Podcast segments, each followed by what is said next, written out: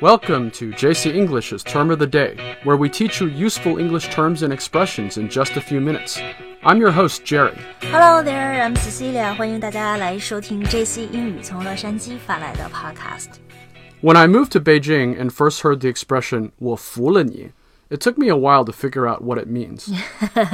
我服了你，我们也说 I 服了 you，这是当年一句很流行的话哈，应该是这个周星驰在《大话西游》里的一句台词。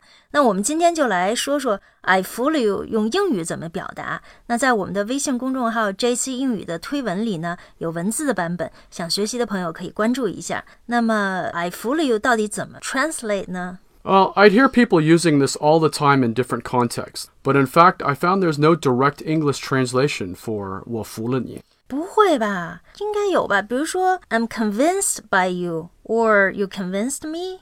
Uh, well, I think that could be one way to translate it, but it really depends on the context. 嗯，那你觉得我服了你应该怎么翻译呢？ I really like this expression because it's so loaded with meaning. So I think one way to translate it is I've got to hand it to you. I've got to hand it to you。我要把这个东西交给你。 Uh, yeah, this is an idiom you use when you feel obliged to give someone credit for something they've said or done, even if you might disagree. 嗯，你还是给我们举个例子吧，我不太明白。 So you could say something like, I've got to hand it to you, Cecilia. You were right about firing Jim. He was pretty incompetent at his job. 哦，你这样说我就明白了。I've got to hand it to you，就是说，呃，我最终是同意了你的意见哈。比如说，我我被你说服了，就说你解雇这个 Jim 是对的，他很无能。 That's right. But on the other hand, wafulani also has a sarcastic double meaning. For instance, I often hear you say this to your parents when you're joking around with them. 嗯，对，有时候在口语里呢，这个“我服了你”确实是有点儿这个呃讽刺啊或者贬损的意思。比如说你跟对方开玩笑，可以说：“哎呀，我真是服了你了。 Correct me if I'm wrong, but I think I fula you or wafulani is sometimes used to sarcastically praise someone. But what you're really saying is, you've got to be kidding me.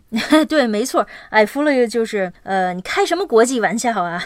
Yeah, you're basically criticizing someone for doing something you find so wrong, ridiculous, or ineffective, it's almost like a joke. 这个是你说这些意思都对。那么在英语里面有没有对应的表达呢？ Well, there are a number of similar ways to express such outrage. You can say something like, I can't believe you'd do such a thing. 哦、i can't believe you would do such a thing。我简直不相信你会做出这样的事儿。 Or something like, You've left me speechless. You left me speechless，不就是我们说的我简直无语吗？就是表达一种很无奈的情绪， Yeah, and I think you can also say, You've got to be kidding me. 就是无可奈何啊。说你不是认真的吧？You've got to be kidding me。 This is also something you'd say when you encounter someone or something that is outrageous. 呃，对我还听美国人口语里说，Well, you are the boss。这里是不是也有一种这个呃我服气，你赢了的意思呢？ Yeah, and this is why it's so hard to find a direct translation for wafulani, because a statement like, well, you're the boss, is completely unrelated to the examples I just gave. But taken at face value, wafulani can also mean I salute you, right? I salute you 啊、我向你致敬，这就是很直白的翻译哈。其实那个 underlying 的 message 也是你赢了哈。 Right. 嗯、那还有一种说法，比如说 I surrender，我投降了，也可以吧？ Uh, yeah, you can also say I give up or you win. 啊，这个你说的 you win 哈，你赢了，你赢了，这个算我输了。好，那在今天的节目里呢，我们聊了一个很有意思的短语 “I 服了 you” 用英语怎么说哈？那在我们的微信公众号 “JC 英语”的推文里呢，列出了节目中提到的这些英文说法，有兴趣的朋友可以去关注一下。 All right, bye bye. Bye。